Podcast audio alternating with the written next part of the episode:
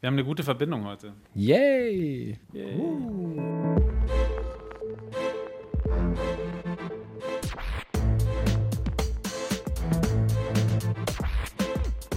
Klassik für Klugscheißer.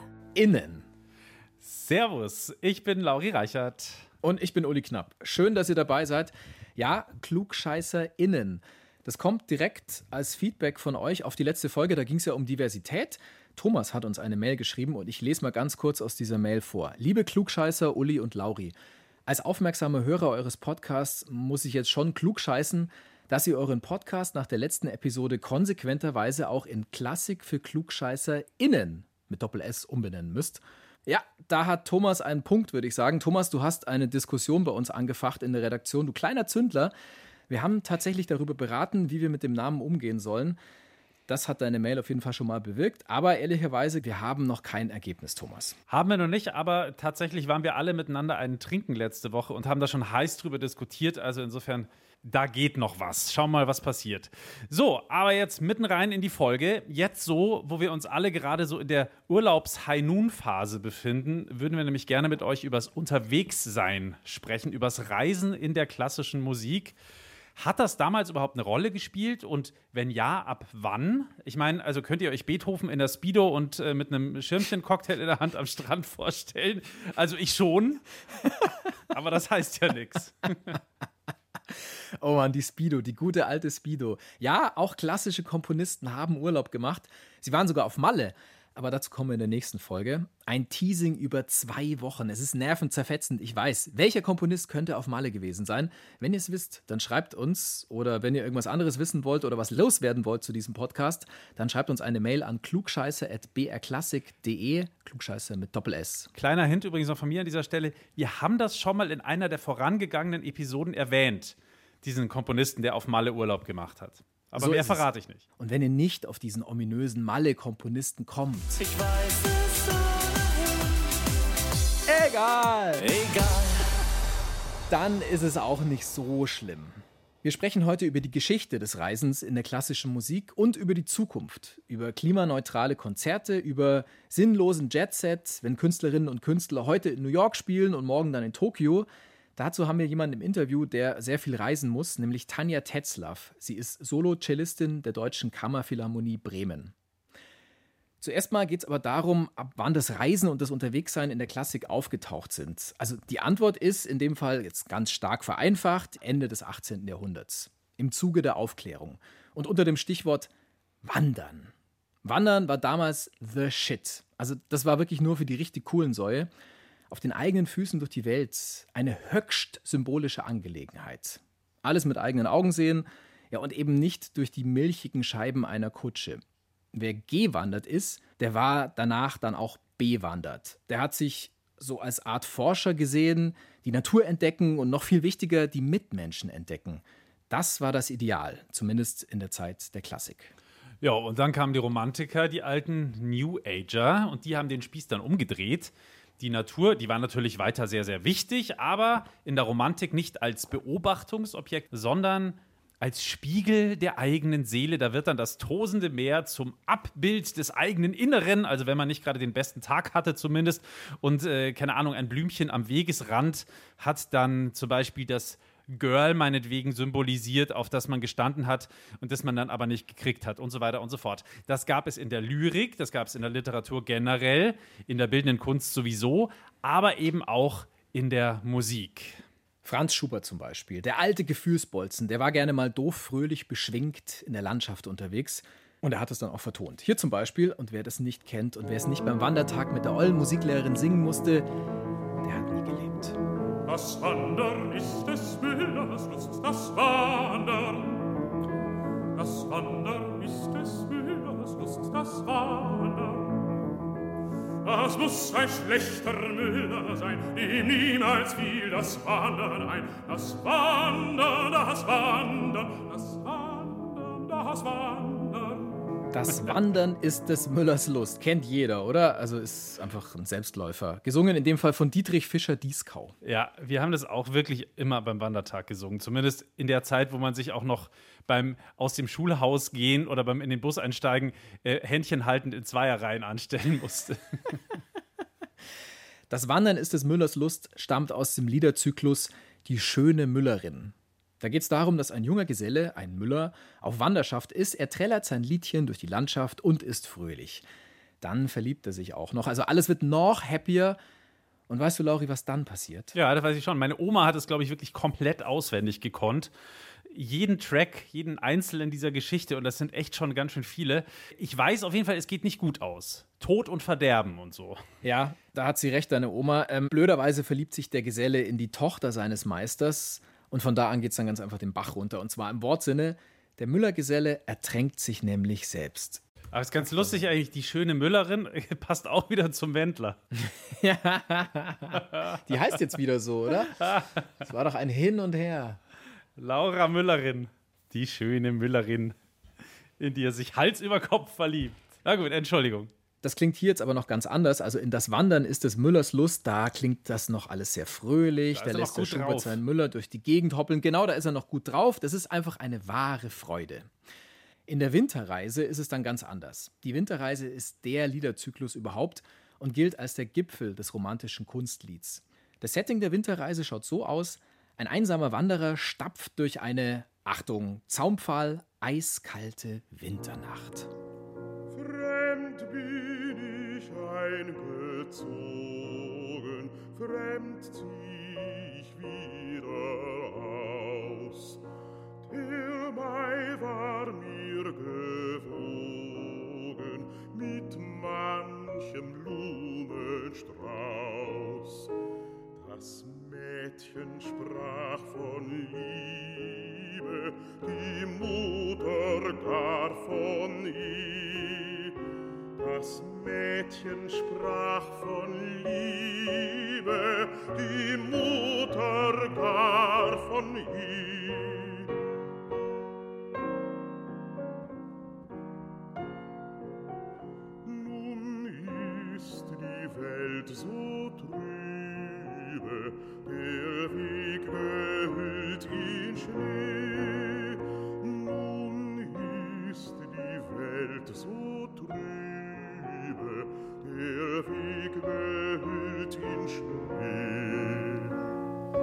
Aber es ist schon gut. Der, der Quasthoff, der kann schon gut singen. Gute Nacht heißt dieses Lied und es wird noch düsterer. Am Anfang hat der Wanderer wenigstens noch Puste, nix bringt ihn aus seinem monotonen Trott. Fünf Lieder später schaut es schon ganz anders aus. Da ist ihm die miese Laune bereits bis in die Zehen gekrochen. Wirst mit ihm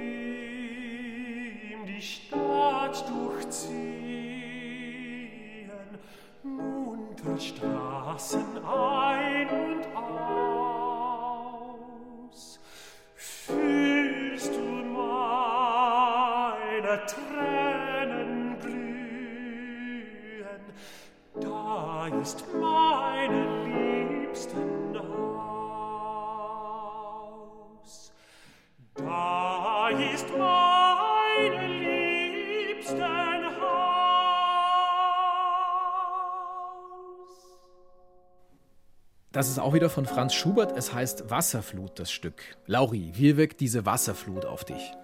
Ja, ich finde es bei Franz Schubert sowieso immer so krass, dass der gerade in seinen Liedern diese ganze Emo-Palette immer so wahnsinnig durchspielt. Also es gibt so die Happy-Beppy-Laune. Man denke zum Beispiel an die berühmte Forelle. Hören wir es mal an.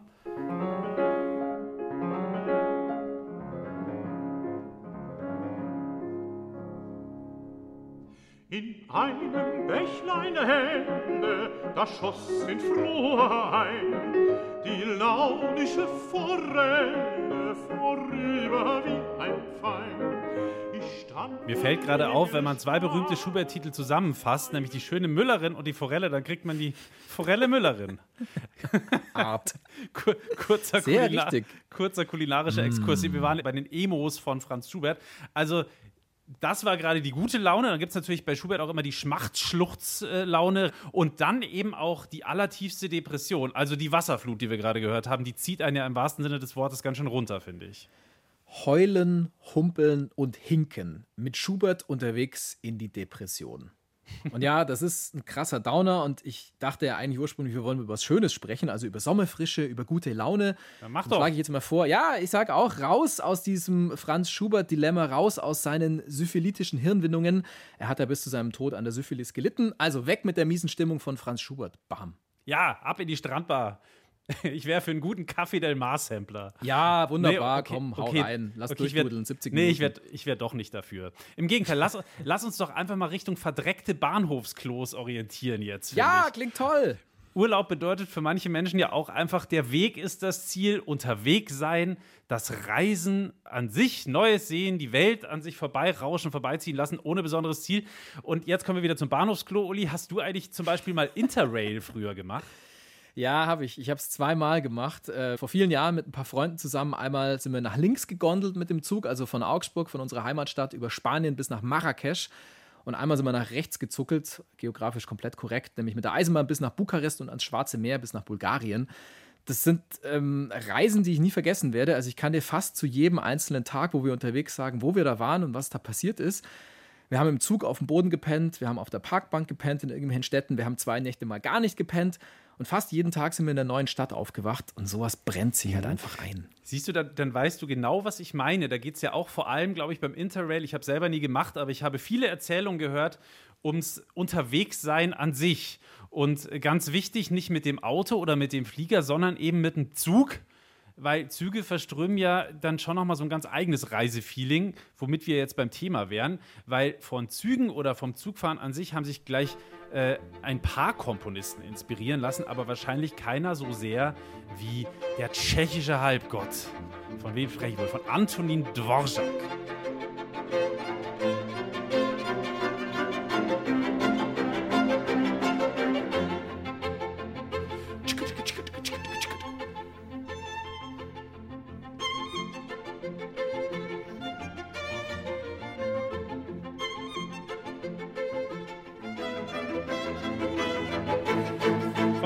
Da, hört man doch, da hört man doch die Lok richtig so schnauben. Tschut, tschut. Das ist der vierte Satz aus dem amerikanischen Quartett von Antonin Dvorak. Ja, dass der so auf Züge abfährt, dass der so auf diese Schiene gesetzt worden ist, dass die Weichen so früh in die Richtung gestellt worden sind, das ist kein Wunder. Ich verstehe nur das war vorprogrammiert. Bahnhof. ja, also lass mich erklären, immer mit der Ruhe, ein alter Mann ist ja kein D-Zug. ah, ich liebe es. Also Antonin Dvorak kommt äh, sozusagen neben den Gleisen auf die Welt, weil sein Geburtshaus nämlich direkt an der Bahnlinie Prag-Dresden steht. Und als er da so die ersten Züge durchrauschen sieht, da ist es um ihn geschehen. Er ist schockverliebt in Züge und Dvorak wird ohne Scheiß zum Trainspotter. Man hat Trainspotter damals auch schon gekannt, man hat sie nur anders genannt, nämlich Pufferküsser. Und ich weiß aber nicht warum. Ich glaube, weil äh, die Puffer sind ja die Dinger, wo die Züge früher so draufgefahren sind, ganz am Ende vom Gleis. Wahrscheinlich hat man die deswegen so genannt. Und ja, die haben halt auch damals schon so gemacht und eben auch Dvorak, was Trainspotter halt so machen. Also auf Bahnhöfen rumlungern, Eisenbahnschilder sammeln, Züge beobachten, die vorbeifahren und lauter so weirdes Zeug, was eben so Nerds machen. Und auch als Erwachsener noch ist Antonin Dvorak total zugnarrisch. Als er schon Professor ist am Konservatorium in Prag, da hat er sich extra eine Wohnung wiederum in der Nähe vom Bahnhof genommen und jeden Morgen hat er einen Spaziergang gemacht und rate mal, Uli, wo er hingegangen ist. Aufs Bahnhofsklo. ja, wahrscheinlich auch. Während er so seine Runde durch den Bahnhof gemacht hat, seine morgendliche. Und ja, hat auch wieder zärtlich Züge angeschaut vor der Arbeit. Ist halt ein Fetisch. Volle Gerne. Und komplett hohl dreht Dvorak dann, als er in die neue Welt reist, also nach Amerika. Die Züge da, die waren noch mal ein bisschen cooler und die lassen ihn total durchdrehen und er baut sie sogar klanglich in seine mega bekannte Sinfonie ein, die da heißt, ich habe es ja gerade schon fast verraten, aus der neuen Welt. Und wenn du genau jetzt hinhörst, dann kannst du das Stampfen der Loks hören, besonders im allerletzten Satz, im vierten.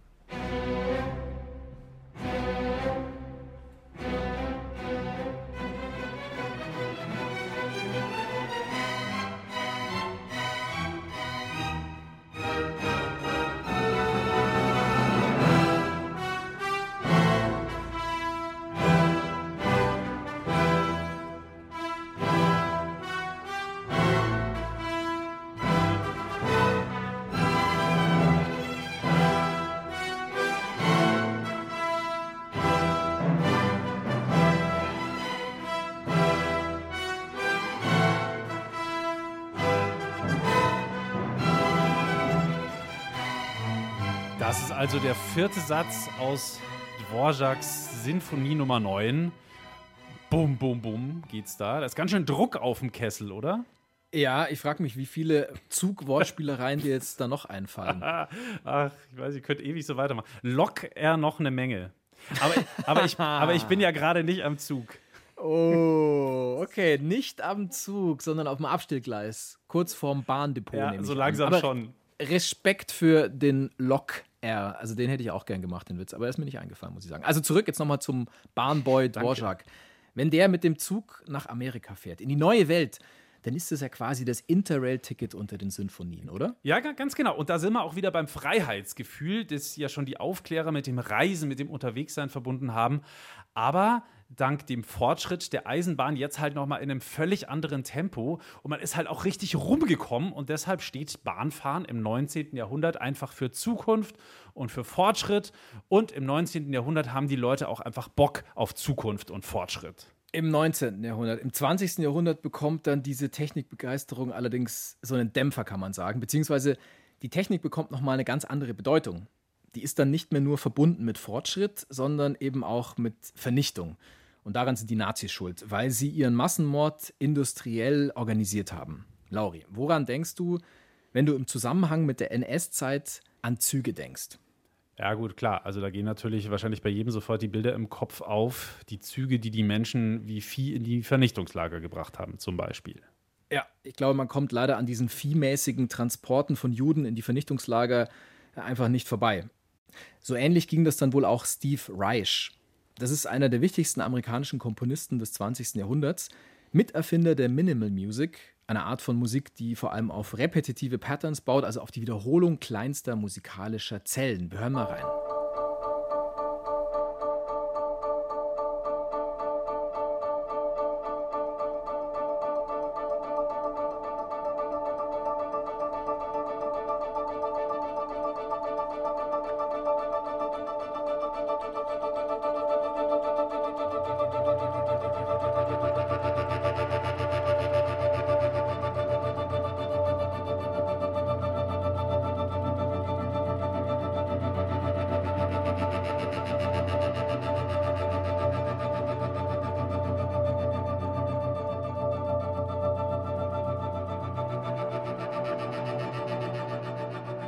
Problem bei so Minimal Music, gell? eigentlich müsste man das sehr, sehr lang laufen lassen, damit, man's, damit es wirkt.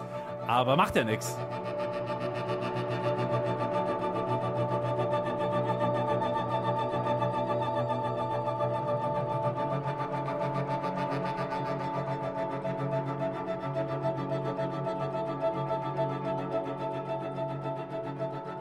Music for 18 Musicians heißt das Stück von Steve Reich, ist aus dem Jahre 1976. Und das ist für die Minimal Music sowas wie die Winterreise von Franz Schubert für das romantische Kunstlied. Es ist einfach der absolute Klassiker. Steve Übrigens auch wahnsinnig viele, wahnsinnig viele Popmusiker beziehen sich auch immer auf Steve Reich und natürlich auch viele Techno-Pioniere. Klar, Minimal Music findet man ja auch im Techno. Also der Mann, der ist schon extrem wichtig und der hat einen großen, großen Einfluss auch heute noch, Steve Reich. Ich muss ehrlich sagen, ich habe immer Steve Reich gesagt, aber die Aussprache-Datenbank lügt nicht. Also nennen wir ihn jetzt auch in diesem Podcast Steve Reich. Reich. Reich. Genau. Reich. Jetzt geht es um ein Stück, das hat er 1989 geschrieben und da bringt er so seine eigenen Kindheitserinnerungen mit der Geschichte des Holocaust zusammen. Dazu muss ich ganz kurz auf die Geschichte von Steve Reich eingehen. Er ist in New York geboren worden. Er ist Jude. Seine Eltern trennen sich ganz früh, da ist er ein Jahr alt. Und das passiert alles im Jahr 1937. Der Vater bleibt dann in New York, die Mutter zieht nach Los Angeles, also ganz ans andere Ende des Landes. Und deshalb muss der kleine Steve schon mit drei, vier, fünf Jahren pendeln im Zug quer durch die USA. Jetzt nicht allein, sondern mit seiner Gouvernante. Aber trotzdem sind das halt einfach mal viereinhalbtausend Kilometer einfach.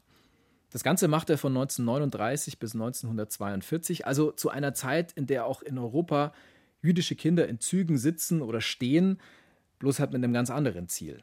Reich hat dazu mal gesagt, ich zitiere, als Jude, der in Europa geboren wäre, hätte ich zur gleichen Zeit wahrscheinlich nicht in gemütlichen Reisewaggons gesessen, sondern in den Holocaustzügen. Und Reich hat dann genau diese Assoziation, also dieses fast, ja, wie soll man sagen, diese anrüchige Fantasie zur Musik gemacht. Hier ist das Stück Different Trains, gespielt vom Kronos Quartett.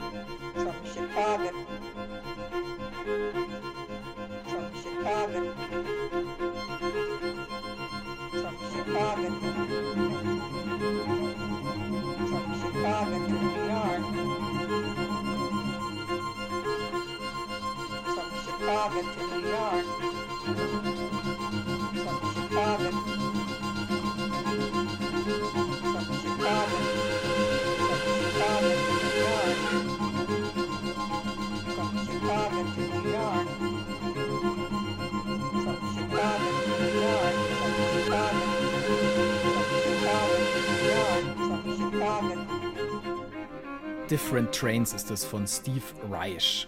Also diese Stimmung, die da transportiert wird in dem Stück, die ist unglaublich. Also ich finde, das, das erzeugt so eine Enge. Also das schnürt einem förmlich den Hals zu, wenn man das hört. Diese ständige Wiederholung, dieses maschinelle Kreisen, dazu die gelobten Sprachaufnahmen, also immer wieder dasselbe. Irgendwie wie so eine hängengebliebene, kaputte, gesprungene Platte. Oder vielleicht auch eine Erinnerung, die dann neurotisch immer wieder ans Bewusstsein klopft. Schicksal ohne Ausweg ich liebe dieses Stück total und auf mich wirkt es aber tatsächlich so ein bisschen anders. Aber das liegt daran, dass ich finde, dass diese Monotonie, die da, ja, also dieses immer Wiederkehrende in dem Stück, auch so was total beruhigend Meditatives hat, finde ich. Also irgendwie bleibt da so ein bisschen die Zeit stehen. Es geht ja auch wirklich nichts vorwärts sondern es dreht sich halt immer wieder im Kreis oder wird irgendwie angehalten. Ich, ich glaube, dass das aber so generell auch ganz viel, jetzt mal wieder übertragen aufs Reisen, ganz viel den Reiz vom Unterwegssein ausmacht. Also dieses Gefühl, so dem, dem Alltag, der Zeit so ein bisschen abhanden gekommen zu sein. Ich zum Beispiel, ich konnte als Kind immer am allerbesten schlafen, wenn wir unterwegs waren mit der Familie. Also Zug, Auto, Schiff, völlig wurscht. Aber so dieses Tuckern, dieses Dahinrauschen, während draußen so am Fenster die Welt vorbeifliegt, das finde ich hat schon was, was total Befreiendes und irgendwie was Spannendes und gleichzeitig auch was Beruhigendes. Und das funktioniert natürlich auch super auf der Autobahn im Auto. Das wussten natürlich auch schon unsere Lieblings-Düsseldorfer von Kraftwerk. Monotoner Text, monotone Melodie. Von welchem Stück spreche ich? Ja, von Autobahn. Trotzdem oder genau deswegen ein Riesenhit geworden.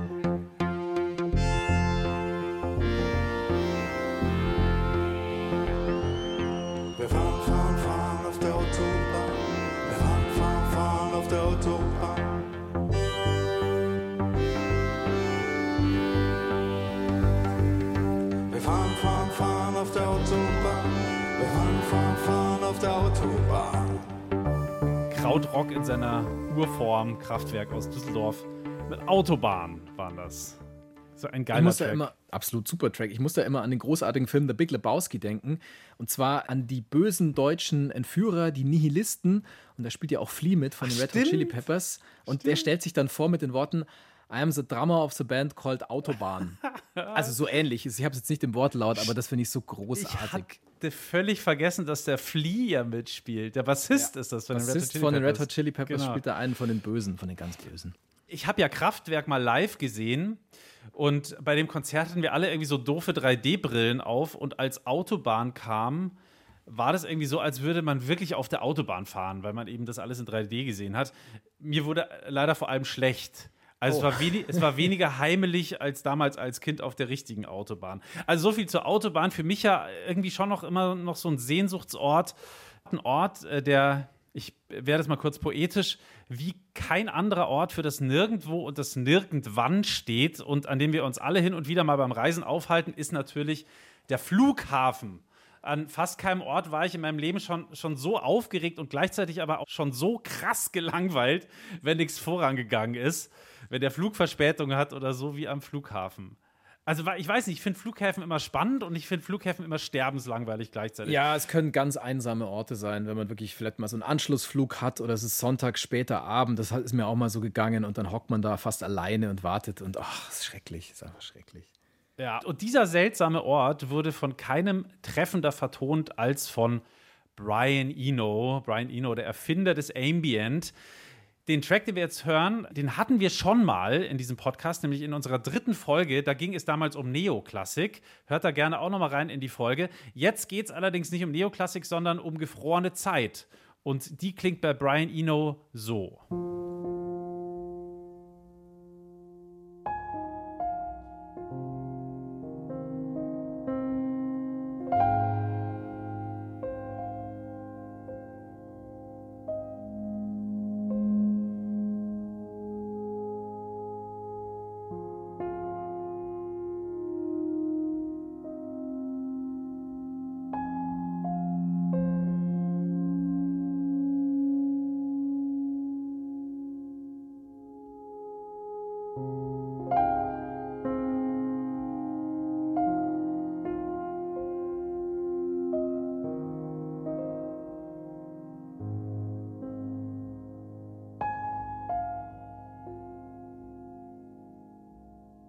Das war der Track One One aus dem Album Music for Airports von Brian Eno. Finde ich, trifft die Stimmung auch total gut. Und dann immer dieses Bing, Bing, wenn irgendwie wieder so eine Durchsage kommt. Quasi gestrandet in der Abflughalle. Ja, genau so. Ja, das, ist, das transportiert es schon gut, finde ich, ja. Und das kennt natürlich auch Tom Hanks. Also, wenn du dich an den Film Terminal erinnerst, da spielt Tom Hanks diesen staatenlosen Reisenden aus dem erfundenen Land Krakosien. Und Wie erfunden. Dann, ja, das ist halt. Da wollte ich eigentlich in fiktiv, Urlaub Also, hinfahren dieses Jahr. ach so. Ja, doch, fahr hin. Krakosien, der ist gerade billig. Das ist gar billig. Es ist billig, ja, ja, Krakosien. Da ist auch mit dem Visum easy und so weiter. Mach einfach. Ja, auf jeden Fall, Tom Hanks äh, strandet da quasi am Flughafen und haust dann im Flughafenterminal. Und das ist jetzt vielleicht ein bisschen übertrieben, aber so ähnlich könnte auch der Zustand sein, also dieses Gestrandetsein, den viele Musikerinnen und Musiker sehr gut kennen. Also gerade in der Klassik, gerade bei den großen Stars, also Lang Lang, Netrebko und so weiter, die eben auf der ganzen Welt Konzerte geben. Heute Hamburg, morgen New York, übermorgen Tokio oder anders gesagt Elfi, Carnegie, Santori.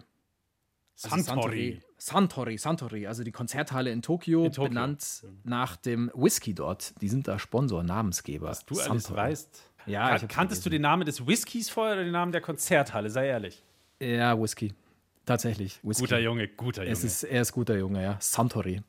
Die CO2-Bilanz ist allerdings aus der Hölle, wenn man so viel rumfliegt. Der Planet ist komplett klar. am Ende und das ist halt was, worüber wir auf jeden Fall auch sprechen müssen.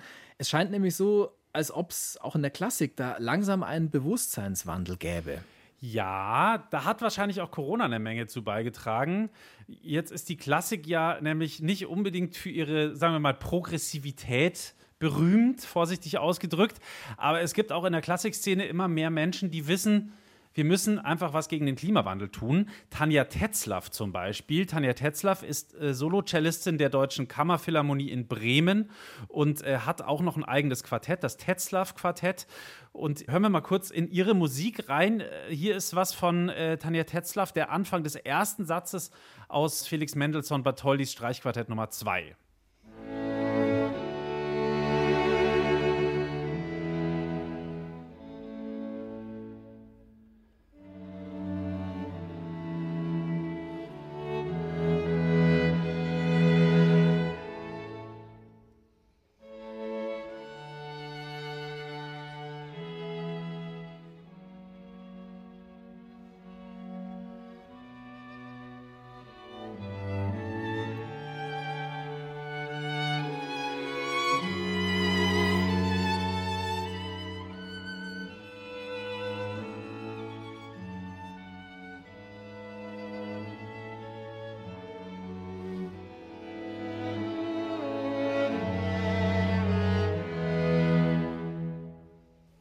unglaublich warme, bauchige Cello-Sound, der kommt von Tanja Tetzlaff, eine international bekannte Solistin. Und wenn jemand international so renommiert ist, dann reist man natürlich auch viel in der Gegend rum. Muss Tanja Tetzlaff ja auch. Das heißt, auch sie steigt mal in einen Flieger, um Konzerte in Asien zu spielen und dann drauf in den USA. Sie ist also auch nicht komplett klimaneutral unterwegs. Das geht natürlich auch gar nicht mit ihrem Beruf als Solo-Cellistin. Aber es gibt eben schon auch Dinge, die man machen kann, wenn man klimabewusst ist, so wie Frau Tetzlaff. Ich habe mit Tanja Tetzlaff ein WhatsApp-Sprachnachrichten-Interview geführt, allein um einmal das Wort WhatsApp-Sprachnachrichten-Interview sagen zu können in einem Podcast. Ich wollte es gerade schon sagen, was für ein Ungeheuer. Und äh, das hier, wir haben echt total nett hin und her ge-WhatsApp-Sprachnachrichten interviewt und das hier hat sie geantwortet auf die Frage, was sie denn konkret machen kann, um klimaschonender ihren Beruf auszuüben. Ich denke, man kann eine ganze Menge machen und man muss eine ganze Menge machen. Es gibt ja immer noch Künstler und Kollegen, die finden das toll, so viel wie möglich zu fliegen und sind stolz auf ihre Senatorenkarten bei Lufthansa, wie auch immer.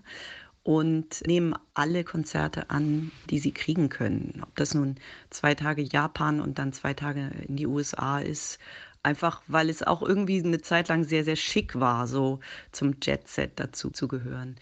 Ich glaube, die Zeiten sind absolut vorbei. Also was ich versuche, ist so zu planen, dass ich jetzt nicht vollkommen idiotisch in der Gegend rumhopse.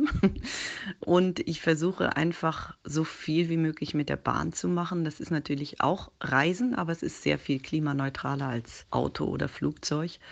Und ich merke dann, dass es natürlich sehr, sehr viel anstrengender ist, wenn ich jetzt in der Schweiz spiele, den Zug zu nehmen.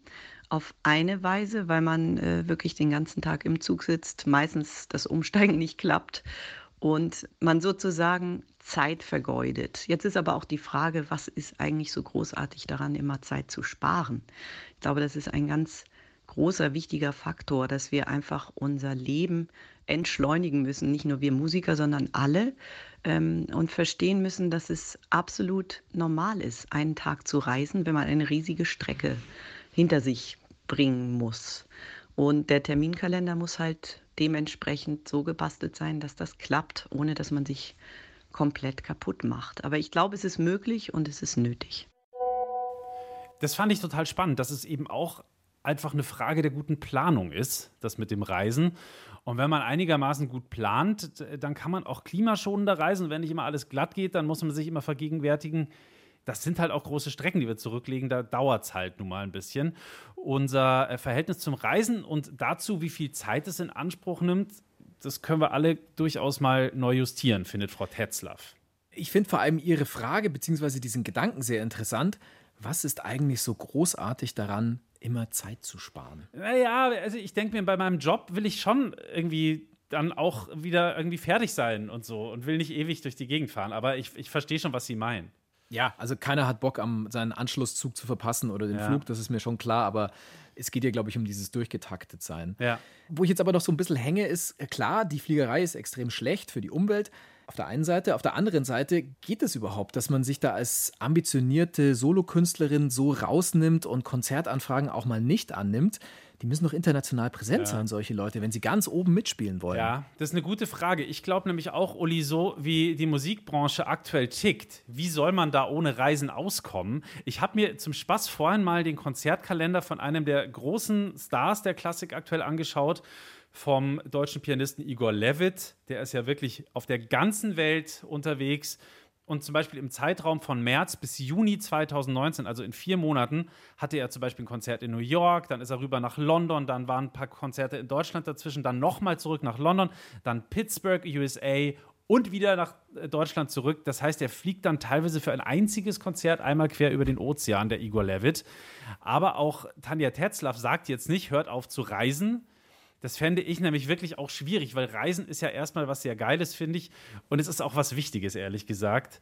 Ich sage nur internationaler kultureller Austausch, Völkerverständigung und so weiter und so fort. Da ging dann schon verdammt viel verloren, finde ich, wenn jeder nur noch daheim bliebe. Gerade in Zeiten wie diesen, wo manche am allerliebsten die Grenzen zumachen würden und den Nationalstaat feiern und so. Das äh, fände ich bedenklich. Und es sieht auch Tanja Tetzlaff so. Ich habe das Gefühl, dass auch in den Köpfen vieler Menschen gerade so eine Art Klimawandel passiert. Ja, dieses Denken, mein eigenes Land ist besser als andere, meine eigene Nation, meine eigene Rasse oder Religion, das ist ja wieder unglaublich am Kommen. Und gerade da ist es natürlich wahnsinnig wichtig, weiterhin Kontakt ins Ausland zu haben. Ich will das mal so ein bisschen provokant formulieren. Ich habe das Gefühl, dass Menschen, die das eigene Land nie verlassen, dazu neigen, so ein ganz klein bisschen engstirnig zu sein im Blick auf andere Völker, andere Nationen. Eine große Angst vor, vor dem Fremden oder Andersartigen, anderer Kultur auch. Das heißt, wir sind natürlich aufgerufen, als Botschafter möglichst unterwegs zu sein und uns auszutauschen. Und ich bin wahnsinnig gern immer gereist. Das ist auch ein großer Teil meines Berufs gewesen, der mir so wahnsinnig viel Spaß gemacht hat. Und ich mache das auch weiterhin natürlich. Und ich glaube, es ist einfach nur unglaublich wichtig, gut zu planen. Also, dass man wirklich, wenn man eine Tournee hat, schaut, dass die einzelnen Strecken einigermaßen gut zu bewältigen sind, möglichst mit dem Zug, dass man sich Hotels aussucht, die klimaneutral funktionieren, dass man möglichst auf lokales Essen zurückgreift, ich selber esse auch kein Fleisch. Das ist ja auch ein äh, wahnsinnig großer Bestandteil der Umweltzerstörung, sind die Fleischmassen, die überall verzehrt werden. Also Austausch muss sein und ohne das geht es, glaube ich, gar nicht. Aber man muss ein bisschen klug agieren. Und dann gibt es ja noch das Modell der Kompensation, also dass man seine Emissionen ausgleicht und dafür Geld spendet an Umweltprojekte, so ein moderner Ablasshandel ein bisschen. Das nennt man dann klimaneutrale Konzerte, nämlich mittlerweile gibt es Agenturen, die ausrechnen, wie groß ist der CO2-Fußabdruck von einzelnen Konzerten und die Orchester zahlen dann zum Beispiel Kompensationen an Umweltprojekte, an Aufforstungsinitiativen und so weiter und so fort. Die Wiener Philharmoniker zum Beispiel, die haben bekannt gegeben, ab diesem Jahr jetzt für alle Konzertreisen Ausgleichszahlungen leisten zu wollen. Das sind dann gut 4000 Euro bei acht geplanten Tourneen. Klingt irgendwie gar nicht so viel, finde ich. Aber es gibt auch Kritikerinnen und Kritiker, die sagen, das ist eigentlich eher mehr positive Publicity. Bisschen eher so Greenwashing als wirklich wirksam. Aber Tanja Tetzlaff hat das ganz gut entkräftet. Ich arbeite mit einer Umweltagentur zusammen in Hamburg, die heißt Arktik. Und als ich dort saß und mich unterhielt mit den ähm, Menschen, die dort arbeiten, da ist mir eigentlich ganz klar geworden, wozu müssen wir eigentlich skeptisch auf sowas blicken. Es wird dann ja immer mal wieder gesagt, das wäre so wie der Ablasshandel. Also ich begehe eine Sünde, zahle Geld und dann kann ich mich wieder gut fühlen. Aber das ist ja überhaupt nicht zu vergleichen. Denn das Geld, was ich in Projekte investiere, die sich für Klimaprojekte einsetzen, das wird ja genau dafür verwendet, eben den Schaden, den wir Menschen anrichten, wieder gut zu machen. Das heißt, wenn ich jetzt eine Überseereise habe, wo ich einfach viele Meilen fliege und es lässt sich nicht vermeiden, ich möchte weiterhin auch in Asien auftreten und auch in den USA auftreten, das gehört einfach eben zu diesem kulturellen Austausch, den wir auch unterstützen müssen, dazu. Dann bezahle ich an diese Agentur Geld und weiß dann ganz genau, welches Klimaprojekt in welchem Land damit unterstützt wird. Ob das nun Brunnenbau in Afrika ist oder Unterstützung einer Plantage. Es ist auf jeden Fall immer was, was den Menschen direkt dort vor Ort zugutekommt. Und ich wehre mich ganz stark gegen diesen Vorwurf, dass wir sozusagen vergleichbar mit Ablasshandel oder sich freikaufen, das eigene Gewissen freikaufen. Ich habe trotzdem ein schlechtes Gewissen, aber zumindest tue ich sozusagen gleichzeitig mit dem Bösen auch was Gutes. Und zwar direkt für dasselbe Problem. Ja, das finde ich sehr schlüssig argumentiert und ich entschuldige mich auch für den modernen Ablasshandel von vorhin. Es war tatsächlich ein bisschen flapsig formuliert von mir. Mir fällt da ein, dass es doch dieses schwedische Orchester gibt aus der Heimatstadt, glaube ich, von Greta Thunberg. Ja die machen alles, also von diesem Orchester, machen alles nur noch ganz konsequent mhm. mit Schiff und Bahn.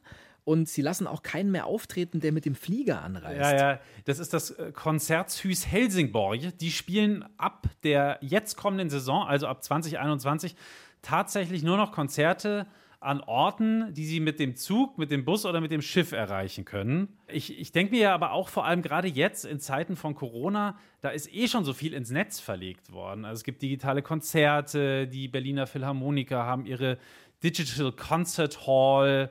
Wir können uns alle irgendwie wahrscheinlich auch bei eBay gebraucht oder so gute Kopfhörer irgendwie erstehen oder eine gute Anlage und dann haben wir eh schon den besten Sound. Ähm, super Video haben wir sowieso alle eh.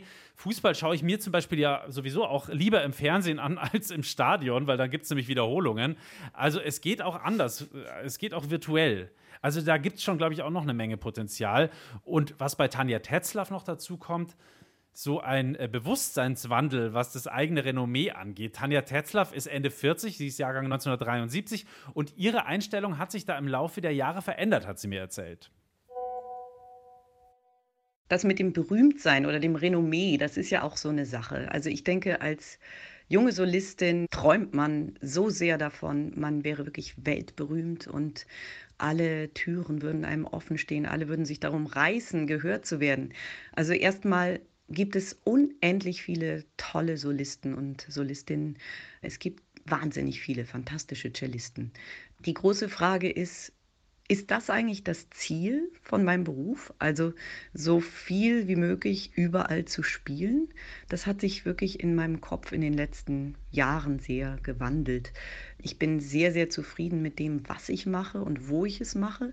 Und es ist aber so, wenn ich auf der Bühne sitze, ist das mir eigentlich inzwischen vollkommen egal, ob das in Fischerhude in einem kleinen Saal ist für 60 Menschen oder in Tokio für 2500 in einem riesigen Saal.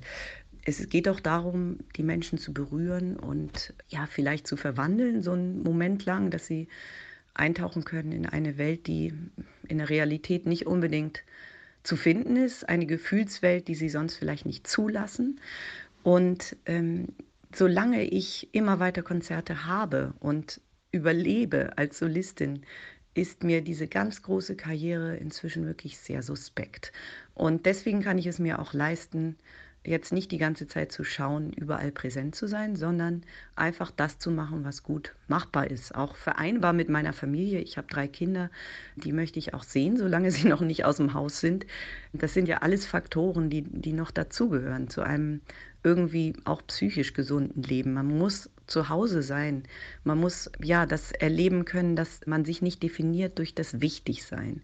Und gerade jetzt in den letzten Monaten, wo wir alle gezwungen waren, zu Hause zu sein, wegen Corona, ist mir das noch wieder so bewusst geworden, dass wenn man das finanziell überlebt und wenn man trotzdem sich noch als vollwertiger Mensch und Musiker fühlt, dann ist es absolut okay, nicht ganz so viel zu tun zu haben. Trotzdem würde Tanja Tetzlaff jetzt noch nicht von einer großen Classic for Future Bewegung sprechen. Sie schaut eher erstmal bei sich, hat sie mir erzählt, per WhatsApp, Sprachnachrichten, Interview, Beantwortungsfunktionen. Classic for Future wäre super, wäre eine tolle Bewegung und da wäre ich auch sofort dabei, wenn es auch gleich wieder ganz viele Leute auf den Plan rufen würde, die sagen, oh, jetzt auch noch in der Kunst, diese politische ähm, Bewegung. Ich fände es fantastisch und fände es toll. Und erstmal versuche ich für mich selber aber einen Weg zu finden, wie ich meinen Kindern mit gutem Gewissen nach einer Reise in die Augen blicken kann und sagen, ja, ich war jetzt wieder länger unterwegs, aber ich habe versucht, alles so richtig zu machen, wie ich konnte, eben damit ihr eine Zukunft habt.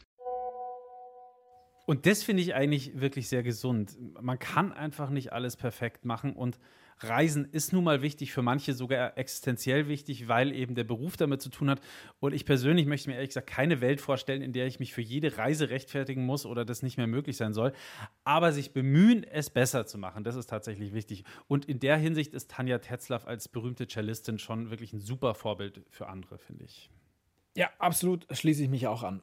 So, jetzt zum Schluss kann ich sagen, keiner will zurück in die Zeit, in der Komponistinnen und Komponisten ja noch bei Kerzenschein die Noten mit einer Feder aufs Papier gekritzelt und gekratzt haben und mit der Postkutsche unterwegs waren.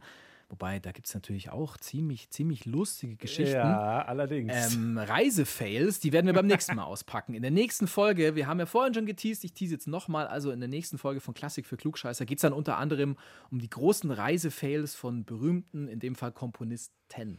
Ich kann ja schon mal anteasern, dass Wolfgang Amadeus Mozart immer wahnsinnig viel in unglaublich harten, ruckeligen Kutschen sitzen musste. Und weil ihm sein Arsch so wehgetan hat, hat er sich irgendwann auf seine Hände gesetzt. Und das fand sein Vater so mittelcool, weil er seine Hände ja braucht zum Klavierspielen. Und da gab es immer wahnsinnig Ärger.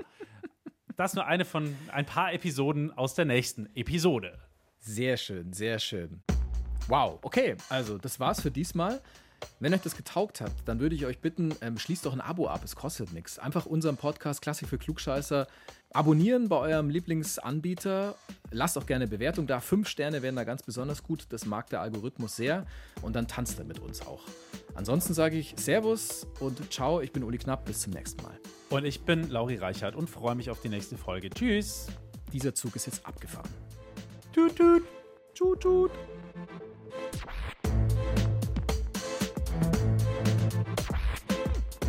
Klassik für Klugscheißer.